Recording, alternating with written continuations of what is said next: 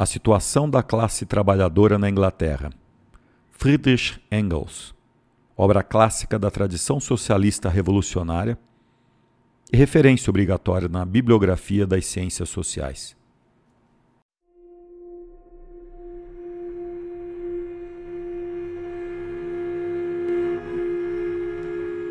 O proletariado é desprovido de tudo. Entregue a si mesmo, não sobreviveria um único dia porque a burguesia se arrogou o monopólio de todos os meios de subsistência no sentido mais amplo da expressão. Aquilo de que o proletariado necessita só pode obtê-lo dessa burguesia, cujo monopólio é protegido pela força do Estado. Eis porque o proletariado, de direito e de fato, é escravo da burguesia, que dispõe sobre ele de um poder de vida e de morte. Ela lhe oferece os meios de subsistência, mas em troca de um equivalente: o seu trabalho. E chega ao ponto de lhe dar a aparência de agir segundo sua própria vontade, de estabelecer livremente com ela um contrato, sem constrangimentos, como se o proletariado fosse o autor de seu próprio destino. Bela liberdade, que deixa o proletariado como alternativa à aceitação das condições impostas pela burguesia, a chance de morrer de fome, de frio, de deitar-se nu e dormir como um animal selvagem. Belo equivalente, cujo montante é inteiramente deixado ao arbítrio da burguesia. E se o operário for suficientemente louco para preferir morrer de fome a se submeter às justas propostas dos burgueses, seus superiores naturais. Ora, é fácil encontrar um outro que as aceite, pois há muitos proletários no mundo e nem todos são insensatos o bastante para preferir a morte à vida.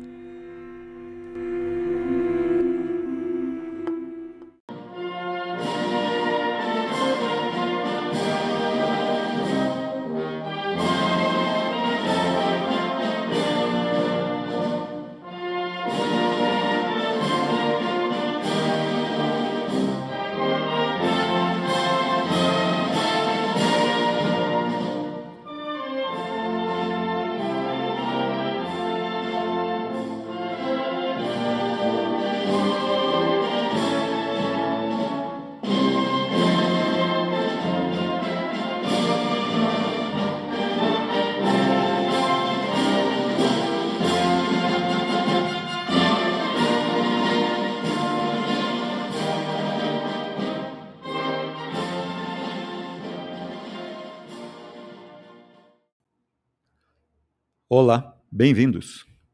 Eu sou Ricardo Bento. Este é o Continitas.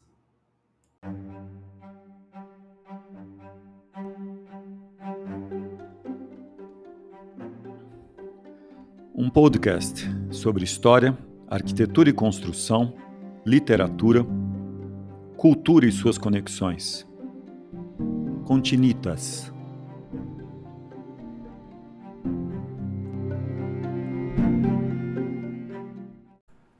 Friedrich Engels é uma das personalidades mais importantes do século XIX.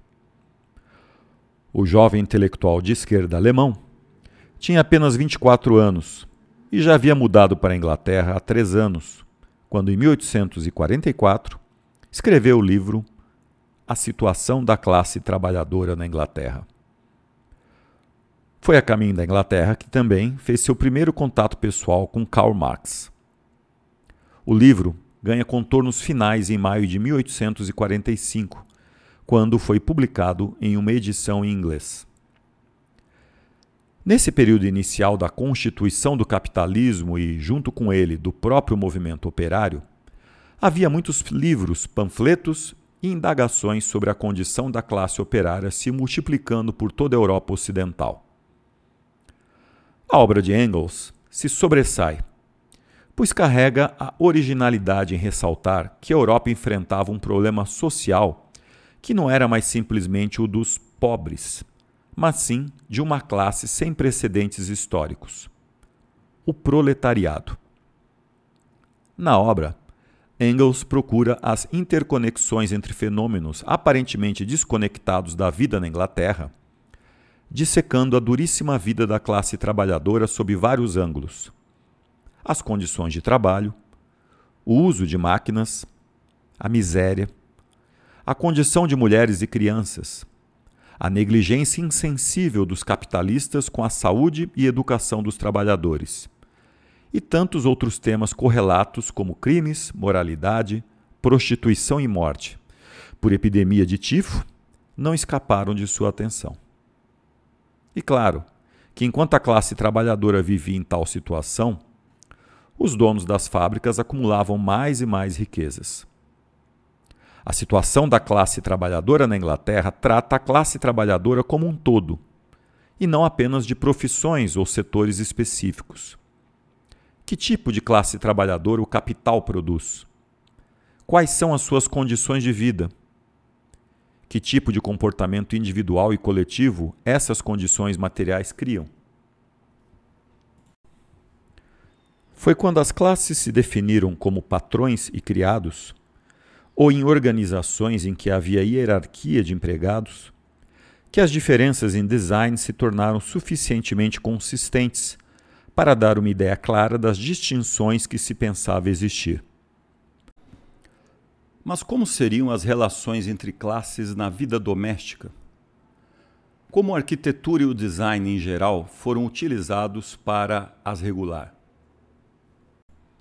A relação entre criados domésticos e seus patrões, embora não fosse de forma alguma o único tipo de relação patrão-criado existente no século XIX, era uma das mais complexas e embaraçosas. Na metade do século, já se referiam a ela como um problema, o que indica que estavam passando por algum tipo de mudança.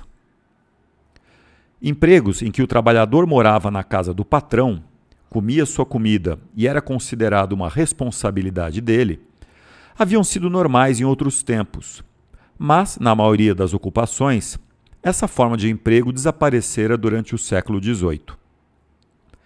Esses costumes sobreviveram no século XIX somente para empregados agrícolas, em alguns distritos e para os criados domésticos. Em geral, os homens e as mulheres da classe trabalhadora procuravam empregos em que não tivessem de morar e fossem pagos apenas em dinheiro. A sobrevivência da forma anacrônica de serviço doméstico numa época em que as outras ocupações davam mais liberdade e independência provocava considerável descontentamento entre os criados, que viam seus amigos e parentes levando uma vida mais independente, embora menos segura, e os invejavam por isso. No final do século XIX, esse descontentamento levou a queixas cada vez mais comuns dos patrões contra criados teimosos e desobedientes. Qualquer aspiração à independência era combatida pela crescente preocupação dos patrões e patroas em se assegurar de que seus criados fossem identificados como diferentes deles. Um sintoma disso era a ansiedade das patroas diante da possibilidade de serem confundidas com suas criadas, ou estas com aquelas. Uma mercadoria comum a todas as classes sociais é a roupa, a qual, portanto, oferece um campo promissor para discutir a diferenciação de classe. O vestuário é considerado há muito tempo um indicador social importante, mas jamais com tanta ênfase como foi pelos vitorianos. Embora os criados do sexo masculino usassem normalmente uniformes desde o século XVIII, as criadas, que eram em muito maior número, não usavam trajes diferenciados até a década de 1860. Uma vez que os patrões forneciam as roupas de seus criados, não havia perigo de uma criada aparecer vestida de um modo que pudesse fazer sombra à sua patroa. De qualquer modo, a relação era suficientemente bem definida para que não fosse ameaçada com tanta facilidade. Porém, na metade do século XIX, a diminuição do preço dos tecidos de algodão estampados e o fato de os estampadores reproduzirem os desenhos da moda em tecidos baratos possibilitaram que as criadas se vestissem com roupas que podiam ser confundidas com os vestidos vistosos do guarda-roupa de suas patroas. Diante dessa perspectiva, e com criadas que buscavam maior independência, as patroas começaram a insistir que elas usassem uniformes, em particular as copeiras, que seriam vistas pelas visitas. A partir da década de 1860, tornou-se normal que as criadas vestissem vestidos pretos com toucas e aventais brancos. O traje distintivo da criada doméstica que perdurou durante boa parte do século XX.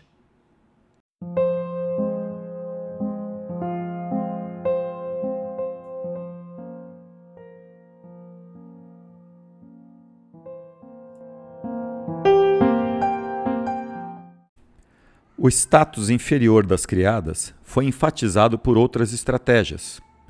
As regras de comportamento se tornaram cada vez mais elaboradas e ritualizadas. Por exemplo, jamais deveriam dar alguma coisa com as mãos aos patrões e visitantes, mas usar sempre uma bandeja de prata. As restrições em relação a quanto as criadas podiam sair de casa e a quem poderia visitá-las reforçava o sentimento de que elas eram propriedade do empregador. Como se as regras não fossem suficientes por si mesmas, a distinção entre patrões e criados tornou-se fisicamente aparente na metade do século XIX, quando começaram a projetar grandes casas com dependências de empregados completamente separadas e sistemas de circulação independentes, de tal modo que o serviço doméstico podia ser feito, em larga medida, longe do olhar dos patrões. Soluções arquitetônicas complicadas para o problema da relação entre patrão e criado estavam à disposição apenas dos abastados. Um método mais econômico e, de muitas maneiras, mais incisivo de indicar aos criados a inferioridade de sua posição social era a criação de designs mais humildes e simples para as camas em que dormiam, as cadeiras em que sentavam e os pratos em que comiam. Os catálogos dos fabricantes de móveis do século XIX continham uma seleção de móveis de cozinha e de quarto de empregada, que se distinguiam pelo acabamento simples, falta de ornamentos e custo baixo. A mobília era invariavelmente feita de pinho, natural ou pintado, bem diferente daquela destinada ao uso do patrão e da patroa nas outras dependências da casa. Embora uma criada com um quarto assim mobiliado pudesse se considerar feliz, a simplicidade do design não deixava dúvida sobre sua destinação. Mesmo nesses quartos não havia sinal de luxo, nenhum espaço para conforto ou descanso. O padrão geral do mobiliário da maioria das dependências de empregados era muito menos confortável com frequência eram mobiliados com refugos e calculados para não dar à criada nenhuma chance de sentir que poderia haver motivo para comparação entre ela e a sua patroa.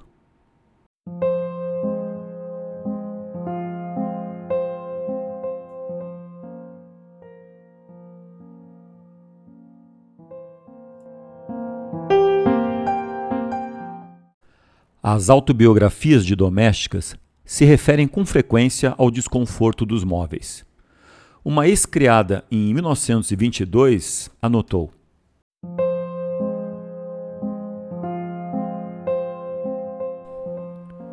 A minha segunda tentativa foi uma clara melhoria como empregada assistente de dois numa casa particular. Eu tinha um quarto só meu lá. O tipo de quarto que descobri por experiência que se deve sempre esperar no serviço de cavalheiros.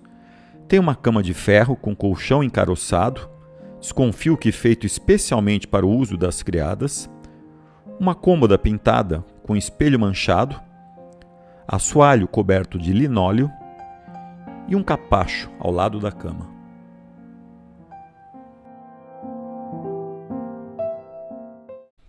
Outra ex-empregada descreveu o motivo para a escolha desse tipo de mobília por parte dos patrões.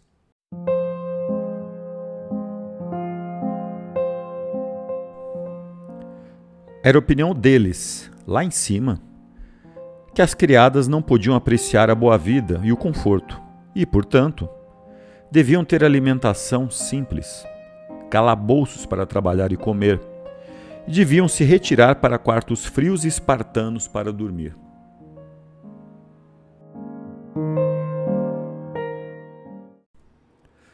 Importante ressaltar que a maioria das acomodações dos criados não possuía lareiras.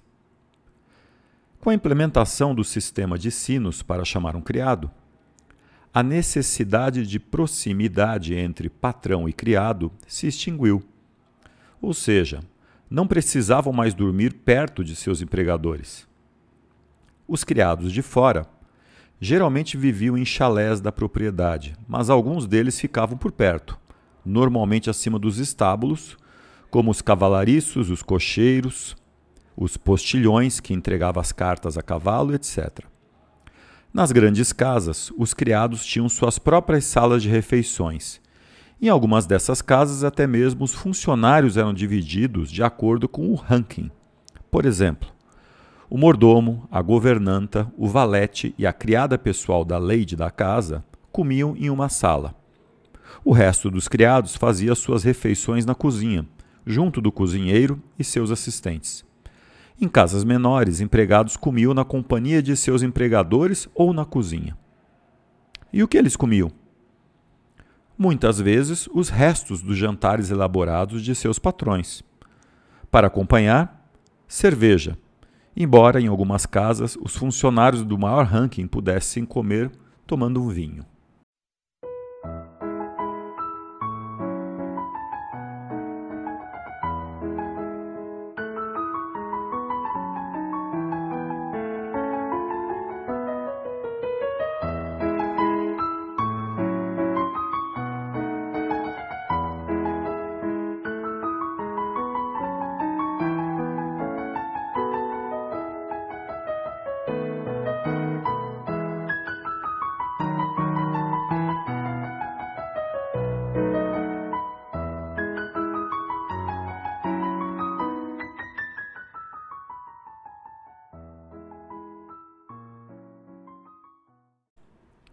O único espaço da casa vitoriana que era usado por patrões e criados era o vestíbulo.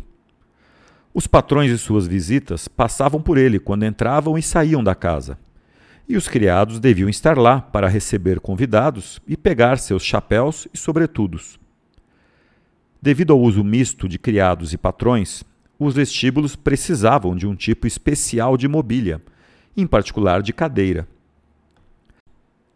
Embora as pessoas da classe do patrão passassem pelo hall, era improvável que permanecessem ou se sentassem.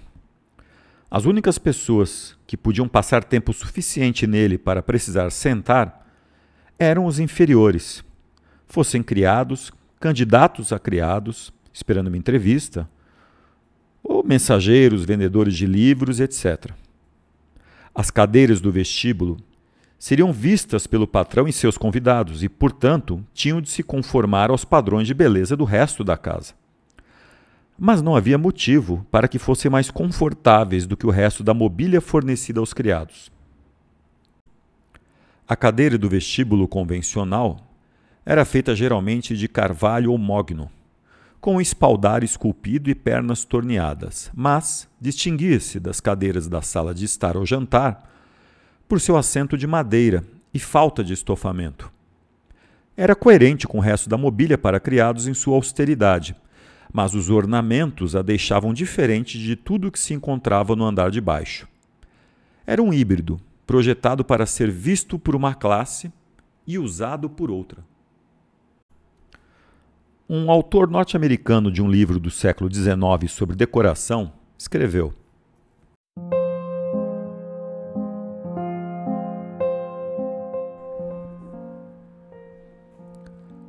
Como visitantes dessa classe são os únicos que sentarão no vestíbulo, as considerações de conforto podem dar lugar ao pitoresco, e qualquer cadeira ou banco que nos dê isso servirá.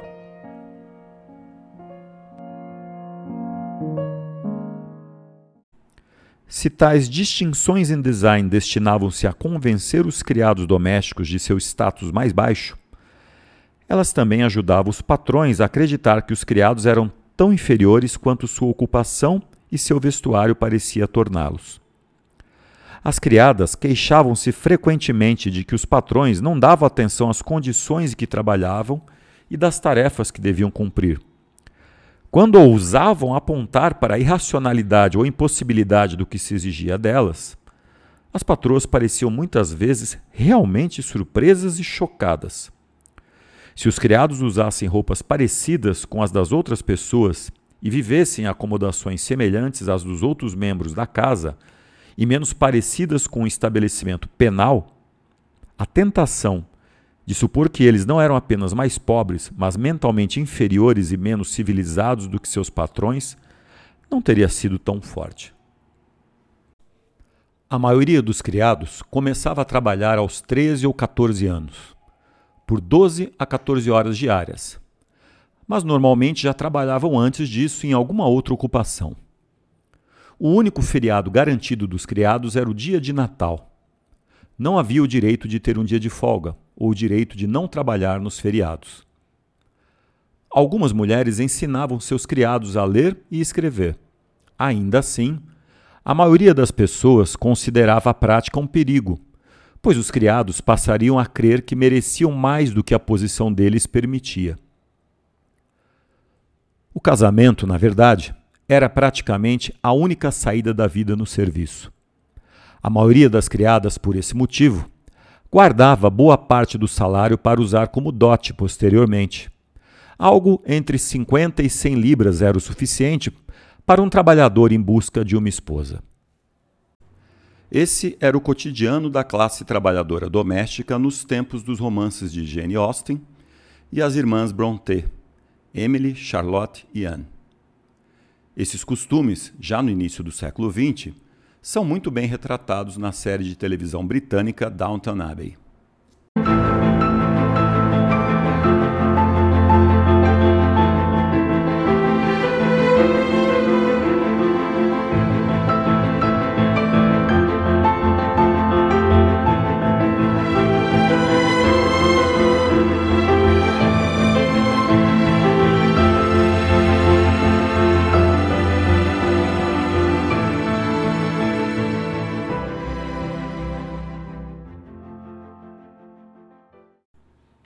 Obviamente, o mundo hoje é outro.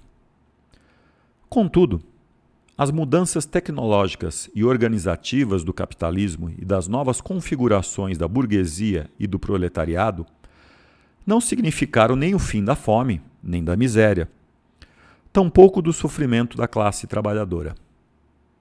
Engels descreve problemas sociais que ainda temos e vivenciamos o capitalismo de sua época se tornou global.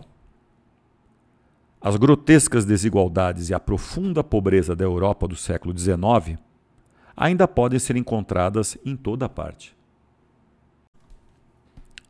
Há aproximadamente 50 anos, um dos mais notáveis historiadores, o professor Eric Hobsbawm, autor de vários livros célebres, como A Era dos Extremos, O Breve Século XX, ao prefaciar uma tradução francesa da situação da classe trabalhadora na Inglaterra, indagava-se dos motivos que justificavam a reedição de uma obra escrita ainda na primeira metade do século XIX.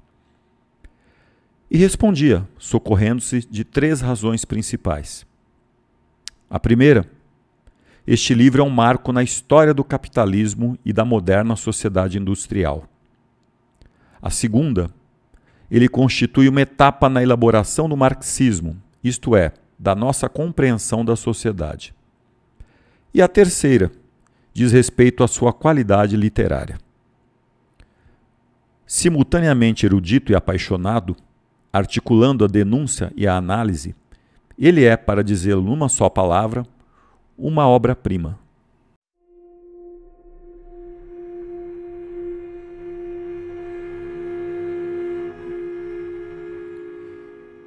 Ficamos assombrados diante das consequências das nossas condições sociais, aqui apresentadas sem véus, e permanecemos espantados com o fato de este mundo enlouquecido continuar funcionando. Friedrich Engels, 1845